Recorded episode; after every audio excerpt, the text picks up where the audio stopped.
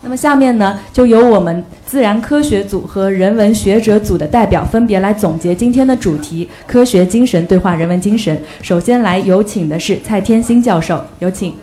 三个小时加上三个小时，六个小时，我觉得应该十分钟，呃，不可以吗？我刚才是在桌子上就是写了十条，就是不一定按照这个，就说这个顺序不一定对，我就谈谈我这个呃，这个这个感想吧。哈，这十条。第一个呢，就是我觉得可能今天的主旋或者不是主旋律啊，就是这个这个呃，就是什么这个这最亮的一个词汇，可能就是张老师的这个呃有缺陷不常见。哦，没缺陷不常见。这个往年都有，刚才说的都有关键都有什么流行词，然后呢，就是比如说去年是颜值什么的，但今年已经没有了。也许这个就是我们的流流行词呢。另外，我也插一下，就特别注意到我们两位科学家前面啊，还有有个共同点，大家没有注意到，就是有一位呢提到他的女儿最漂亮，另外一位提到他的儿子有思想，这个可能自然科学家跟人文学者稍微有点差异的一个地方，我就插一点哈，这是第一个观察。第二个呢，就是呃，我我想我我在这讲一下，刚才都谈到，就说我我我是第一组，身在庐山什么。不不知那个，所以我后来可能对第二组的这个听进去更多一点。这个是一个，所以它的一个那个词“创新”这个词呢，我觉得特别呃可以有话说。就是我我想发表一个，就是说对上海这这个词，以前我的观察，就说上海在我心目中啊，是那个，就说所有的大河的入海处形成的城市中最重要的一个。因为另外四条大河，像黄河的出海。是个这个胜利油田，对吧？是个东营小城市。像那个密西西比河呢，是那个亚历山大现在已经衰落了，曾经是一个帝国的这个这个首都。然后密西西比河的那个尼罗尼罗河，呃，那个这个这个呃亚马逊河的出口处，就从来没有形成过一个真正的城市。而这密西西比河的出口处形成那个城市叫新奥尔良，我也去过，它充其量呢，它相当于厦门那么大小的一个城市。虽然它是爵士乐的诞生地，然后。上海呢是这个五个里面显然是最重要的。另外一些跟跟比上海更有影响的城市，像纽约、伦敦啊、巴黎啊，他们都是在小河流那个地方形成的，像塞塞纳河、泰晤士河或者哈德逊河。好，这是我对上海的一个看法。但是从前在民国的时候，上海跟杭州有非常密切的联系，所以我这里要提一点批评的意见。对文汇讲堂，我看了一下这个当年的民国时候的上海的那些文化名人，基本上是是我们浙江这边的。哎，对吧？从鲁迅到什么郁达夫这些人都是这，还徐志摩都是我们。但是我看了《文汇一百期》前面九十九期的名单，好像来自杭州的只有美院的许江和王树两个人还并成一期。像我们整个浙江大学的文科，现在据我所知，这个拿到的基金项目或者是拿到奖项，在全国应该是前五名的，对，不会亚于华东师大。或者或者复旦的，但是从来没有邀请过。而我们浙江的这个呃人文大讲堂呢，就说邀请了很多的上海的这个学者。好，这是我的一个评论。啊，有交流才会有促进哈。那么今天在座的那个这个华师大的学生也特别多哈，我就就这跟那个传统有关系。第三个呢，我想要讲的就是说一个巧合，就是说在一八八零年的时候呢，是赫胥黎。啊，达尔文的那个这个这个这个看家狗哈，他是第一次提出呢，就说科学这个要就要出现的就非常重要的一个地位，以后呢人文就会慢慢的被淡漠了，这是他提出的一个观挑战性的观点。两年以后呢，就是一个诗人兼批评家阿诺德呢，他就反驳他，他说只要人类生人类存在，这个人文和人文精神就永远不会被磨灭。好，这个是两年以后，然后再过了几十年呢？就是以 C P C P 斯诺在剑桥大学发表了一个演讲，就是把这件事两件事情两种文化就提出来了。所以呃非常巧合的是什么地方呢？我就发现这个刚才讲的那科学家科学的跟人文的两个观点的提出前后也是相差两年，就诞生了爱因斯坦和那个毕加索，他们的年龄也差两年。所以我想我们今天在上海谈论这个事情，会不会这一两年来我们在上海或者中国也会诞生这么个爱因斯坦或者毕加索那样的人物？好，这个是一个呃一个一个插曲，然后我想讲一讲这个刚才说的创新。我回顾一下二十世纪的前前十年啊，就是说零二零一九呃一九零二年的莱特兄弟发明的这个这个呃飞机，然后一九零五年的爱因斯坦提出广义相对论啊，我个人认为这个狭义相对论可能比广义相对论更重要一点。第三个呢？因为智能公式，所以那个呃狭义相对论的第三个在二零而且一九零七年又过了两年，就是说毕加索完成了他的亚威农的少女啊，这是立体主义的开山之作。也就是说，二十世纪最重要的这个非常伟大的一个科学发明、技术发明和艺术创造都在二十世纪的前十年。但是我们二十一世纪前十年老早过去了，我们有什么呢？我们不是说中国整个世界有什么值得骄傲的呢？啊，除了互联网一些。这些个手机，这些个以外哈，就是九幺幺事件了。所以我觉得我们没有什么这个可，也就是说，这也正好给我们中国或者其他的地方民主的一种机会。因为整个世界其实是说，属于这种技术发明的时代，没有创造伟大的创造呢，有缺陷的时候。啊，这是第三点。第四个呢，是呃，我这顺这个这个无秩序的记录的哈，我将提出这个几个三个问题。啊，第一个呃问题呢，就是跟法律有关的三个问题。第一个，我在这前不久上就上个前个礼拜吧，我在旧金山，然后看到大家都是横穿马路，这个是闯红灯是非常普遍的现象，这是第一点。第二个呢，呃，在那个纽约的时候，我也看到这个这个这个就是喝酒后驾车，非常普遍的现象。第三，所以呢，这个法律这个事情呢，跟能文的程度有关系，能文成。这个达到一定水平的时候，这个法律可以淡漠啊。这个说明了这个事情更进一步的讨论要跟本季季院长呢。还有第三个事情跟这中国有关。前不久有个有个我一个瑞士的朋友来杭州来看我，他呢就坐看那个坐在街上看到变道现象非常严重，然后呢一开始他非常焦虑，非常恐怖哈，这个这个这个乱变道不是出车祸啊？但是后来他跟我说，it works。什么意思呢？就说这个变道也能让这个公共交通加速，好，他觉得这样的话对中国的现实还是好的，他就这么个肯定。就这个三个问题，我就就算抛给这个法学界的大家来考思考的。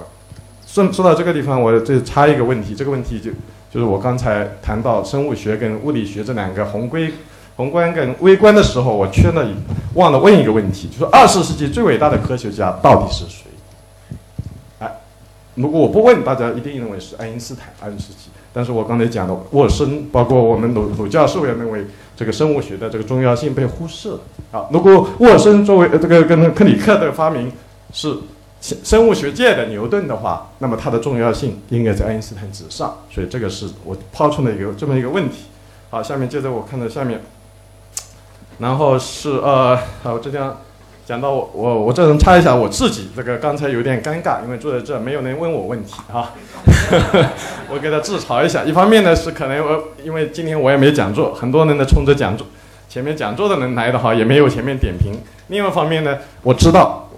这个数学也好，诗歌也好，都是最冷门的，大家不关心也是很正常的事情。所以我去做讲座的时候，上海的所有的大学基本上我都去过，就说。有一个题目经常被被被人家学生点到的，就带着树枝和玫瑰旅行，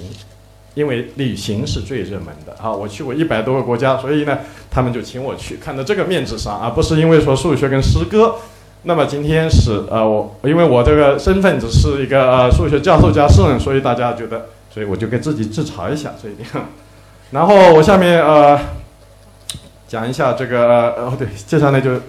我们那组刚才呃那个原原始专家朗诵了一首这个蒙古语的诗歌，这个呢我这地方想正好发挥一下，因为我去过这个蒙古，也听过蒙古人朗诵诗歌，大家都以为这是个马背上的民族啊，其实它不是的，它是个什么？它是一个呃这个富有诗意的，因为我在乌兰巴托参加诗歌节的时候，他的总统现任总统从头到尾参加我们的诗歌节，最后还请我们吃饭，而且跟我们每个人单独合影。好，因为他自己喜欢诗歌。时间到了吗？我这里还有一点哈，这个刚才呃，然后刚才我就想，刚才讲到他的朗诵那首诗啊，就是说自行车啊，就是那个汽车啊，汽车就是那个什么，这个轮子碎掉一个就不就不能走路了。其实这个我觉得刚才讲的创新最伟大的发明呢，不是刚才我提到的三个，而是自行车的发明。因为以前的它要代替人的行走嘛。像我们《水浒传》是要说是把一个人两个棍子就代替那个带钟，结果没有成功，对吧？极限没有成功，但是他就是用两个圆圈代替两条直线，他就成功了啊！其实这个的线非欧几何学的直线和圆是一回事。啊，这个就把科学的力量的想象力用到这个，然后后来汽车只是把两个轮子变成四个轮子，货车就更多的轮子，所以我觉得自行车发明呢，这个是真真正重要的。然后我就最后就送大家呃几句话吧。第一个呢就是呃跟跟我们的主题有关的哈，一个是越是古典的越是现代的，这是那个诗人现代派的诗人庞德说的。第二句话呢就是一个画家康丁斯基说的，俄国的，他说。这个越这个树是各种艺术的最终的抽象表现，树就自然树啊，是各种艺术最终的抽象表现，也是联系到我们这个人文和科学。第三个呢，是我自己想送给大家的，就是说我们那个，呃，就是说创新科学也好，人文也好，还有一种不能忘的，就是生活方式的创新，啊，这个是非常重要，否则的话，好像一切都变得没意义，不是很大。如果每个人呢都能创造出一创造出属于自己的生活方式，我觉得都应该创造自己的生活方式，不一定成为一个伟大的科学家和艺术家。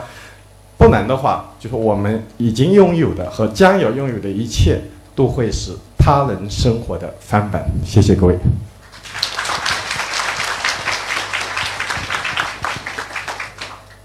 嗨，教授，那接下来呢，我们就有请郁振华教授来做点评。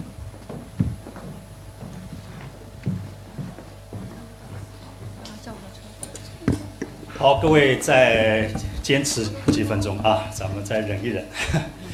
呃，今天呢，我们的主题呢是两种文化。大家知道，一九五八年那个著名的讲演啊，C.P. Snow 讲了这样一个关系，就是成为今天我们的讨论的这个主题。呃，C.P. Snow 呢，这个人呢，有能力提出这样一个问题呢，他因为他是有两方面的专长，他一方面是一个非常出色的物理化学家，他在化学上有很好的成就。当然，后来他就成为一个那个科研管理人员。另外一方面，他文学创作非常有成就，所以他两两方面的专长呢，使得他对当时西方文化当中的这样一种啊，这个科学文化和人文文化，当当时谈的是文学文化之间的割裂，甚至这两个群体之间的相互仇视，这个这个非常敏感。啊，他说我白天跟这个科学家混在一起，晚上跟诗人混在一起，所以他说两方面的人我都都熟悉。呃，所以那个他这个能够看到啊这样一个问题，呃呃，其实我们今天我们啊有一个很好的一个事情，就是我们这两两方面的人能坐在一起啊。平时呢，呃，这个人文学者在书斋里边，对吧？这个科学家们在实验室里边，啊，现在我们在人人文啊这个讲堂上坐在一起，能够交流啊，这是我觉得这是一个非常好的一个一个一个结果。呃，尤其像我们蔡教授啊，这个又是杰出的数学家，又是很棒的诗人，我觉得这这个是，呃，这个，呃，就是从他个人啊这样的人身上，我们就可以看到这个其实是啊不是矛盾，啊，当然可能有时候会有些紧张，我们也能体会到啊，也能体会到。呃，我想呢，今天我们谈了很多问题，就是说这两方面知识上的这个差异啊。或者说这种弥补呢，可能相对还简单一点。但我们再往生理去看这个问题的话，啊，我觉得还是啊，这个德国那个传统新康德主义和那个诠释学对这两类科学的差异的理解，啊，还是比较啊有洞见。就刚才我们那位同学讲到迪尔泰，对吧？那个在他之前，像那个里凯尔泰、文德尔班，他们也都意识到了，就是说，呃，我们两类的。啊，这个知识探讨的方式其实是不一样的。近代的自然科学的兴起，其实我们今天讲讲的很多的这个科学精神，更多的是 modern science 这个意义上讲的，就是伽利略、牛顿啊，这个然后发展出来的这一套。这一套的工作方式呢，它基本上是一个什么样的一个视角呢？它是对世界的一个第三人称的一个视角，它是一个旁观者的视角来看待这个世界。那么他的目标是什么呢？要把握这个世界的它的因果关系，啊，它的这个啊，这个这个背后的机制啊，我们要澄清事实，然后事实背后的这个规律啊、机制啊，这是他的一个呃一个目标。所以呢，呃，旁观者的视角的一个很重要的一个功夫是什么呢？这个功夫就是用金岳霖的话来说，是一种训练有素的超脱法，把自己从这个世界当中呃这抽离出来。那么后来人们讲的，像微博讲的所谓的这个呃去污啊啊去魅啊，就是讲的描述的是同样一个特征，就是说这个呃我们不是这个人啊，呃他是把自己的那样一种意义啊、价值这些东西抽离出来，所以它是一个第三人称视角啊，第三人称。那么它的基本的方法呢，就是一个观察的实验的，在这个基础上获得一些基本材料，然后构构建假说。假说呢，很大程度上需要数学语言啊来来来这个表述。然后呢，在在下面我们对它或者证实或者证伪，啊，这样这样一套思想程序。所以呢，这个近代自然科学的巨大的成功，给我们描写了一个自然主义的世界图景，而且是个完整的，啊，从远古一直到现在人类啊，都它都都可以有种自然主义的啊这个，呃这样一种方式来加以啊这个表述。那么人文呢，其实不一样，人文学科的一个特点呢，它它是没有办法绕开这个第一人称，啊，它它是一个参与者、行动者的这样一个立场。来关啊关照这个我们的这个人类的生活，啊我们的以及生活的世界。那么它的目标呢，倒不是要把握这个因果关系，它的背后的机制，它是要把握一个意义世界。所以人文科学啊，人文学术的探讨，它实际上是瞄准的是我们的这样一个意义世界。这个人的出现，这个很重要，在整个演化的历程当中，一个很重要的一个事情是什么呢？我觉得自然科学给我们描述了一个完整的自然主义的图景，这个事情近代以后被大家所接受，而人的出现呢，它实际上是开展出一个意义的世界。这个意义世界的核心是什么呢？意义世界的核心是价值。那么人文学术的研究就是想揭示啊这样一个意义世界。那么这个意义世界当中的啊一些核心的范畴，就是这个时候我们关注的不是事物之间的因果关系，它的这个关联啊，它的机制。而是把握价值、目的、意义啊，这个理想这些范畴就成为我们最核心的关切，啊，核心的关切。所以呢，我觉得对我们来说，可能事关人的时候啊，我们谈科学精神和人文精神的时候，更根本的一个问题就是怎么样处理好自然世界和意义世界之间的关系，是这么一个。而他的方法，人文科学的他方法也不一样。啊，这个他更多的讲强调体验啊，这个一点呃，我们今天呃季老师啊、杨教授啊都谈得很好啊，这个这个价值的重要性。然后呢，我们方法上呢就是更多的讲体验、讲移情，然后讲诠释。所以文本诠释啊，什么这些功夫呢，对于人文学术来说就特别的重要。那么这些功夫的目标就是要揭示揭示这样一种意义关系，对人性的。深度的开掘，以及不断的发现新的方面来启示自己，啊，所以这个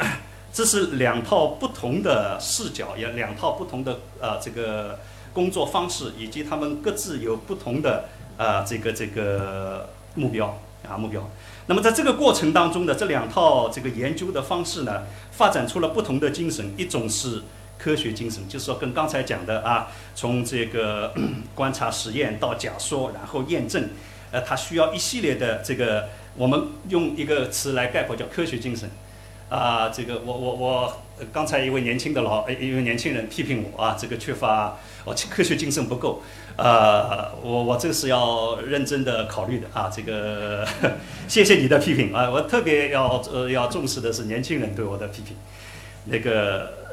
这是一个，另外一个呢，从人文学术刚才对意义的追求这一套。这个探究当中呢，就发展出来，我们用它为概括为人文精神，这我觉得都是非常正面的东西，我们要发扬啊弘扬。但是呢，我们也要警惕的是什么呢？从科学精神里边啊，科学精神或者科学近代自然科学整个这一套里边呢，也后来由于它的极大的成功，以及特别是科近代科学的成功，然后它的技术应用彻底改变了人人类的世界，所以到了十九世纪呢，出现了一种科学主义。诸位，当主义出现的时候，我们就要警惕。就后面加一个 ISM 的时候，就是他把某一项，其实，其实我们人类探究当中某一个比较具体的事情，是上升为一种绝对的原则。所以 ISM 的出现，我说需要警惕的，这就是科学主义，就是科学万能论。他觉得用这一套东西可以解决啊，自自然到社会，这个宇宙到人生的一切问题，其实不是。我觉得自然科学它能够解决的，因为它面对的是一个什么呢？一个自然的世界，啊，它的这样一个一个一个世界的话，更更多的解决事实问题以及事实背后的规律啊机制，所以它是这么一一种研究，它是很难完全，呃，很难解决有关价值的问题、意义的问题。所以鲁白教授就说，当我们虽然你这个生物科学家就看到脑哦那个脑区这个这个在闪亮了，这个这个在在激动了，那个就不是爱情，那个东西跟爱情还是两回事情。爱情我们能够体会到那种感觉，那个东西是啊，对于我们生命的那种感受，那个是人文去发掘。但是你做第三人称的视角，你看哦脑区那个地方在亮，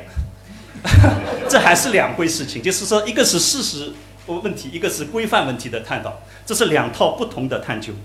所以这是从啊这个近代科学当中后来演发出来的这个科学主义、科学万能论啊，港台的时候科学一层论，这是我们需要警惕的。那么从人文这个研究当中呢，也有出现过。诸位大家可能听说近代那个呃法国的，因为呃科学主义在哲学当中的一个表现就是实证主义。实证主义的创始人孔德，孔德还创立了一种人道教，就是把人作为崇拜的一个对象。我觉得我们人文研究，当然我们讲人的尊严、自由，对吧？我们的一套的价值。我们人的尊严很大程度上建立在那整个一套的价值，比方说我们有自由，我们有正义，有真理，对吧？然后我们孔孔子讲仁爱，对吧？佛这个道家讲自然就是 naturalness，然后佛家讲慈悲，这一套价值上挺立了我们的尊严尊严。然后我们的整个的发展都是要追求所谓人的繁荣，human flourishing 这个东西，这个东西当然很好，但是过度了以后呢，它会走向人类中心主义。而且甚至有的人会把人作为一个崇拜的对象啊，这个呃，孔德真的是创立了人道教，他还一本正经的把自己就是说设立一个这个教阶体制。那我觉得这种东西是需要需要我们这个警惕的，就是说 human flourishing 当然很重要，我们要成己，但是我们还要不要忘记，我们还要成物。你人这个种族你 flourishing 了，你你你繁荣了。你可能，我生态危机现在是如此的啊，这个这个迫在眉睫。我们的繁荣是不是会影响其他物种的繁荣？我们在考虑成己的时候，是否还要考虑成物？所以中庸的啊，我们这经典当中的这样一些个啊，这个智慧，我想还是会对我们有所启发。就是所以说，我们总结一下，我们这是面对的两套不同的探究方式，然后这里边发展出两种不同的精神。但是由此而引发出的两种极端，一个是科学主义，一个是这个人类中心主义，是需要我们警惕和克服的，好吧？我就说这些，谢谢大家。谢谢玉教授。那么我们今天的跨界论坛呢，也即将画上句号。感。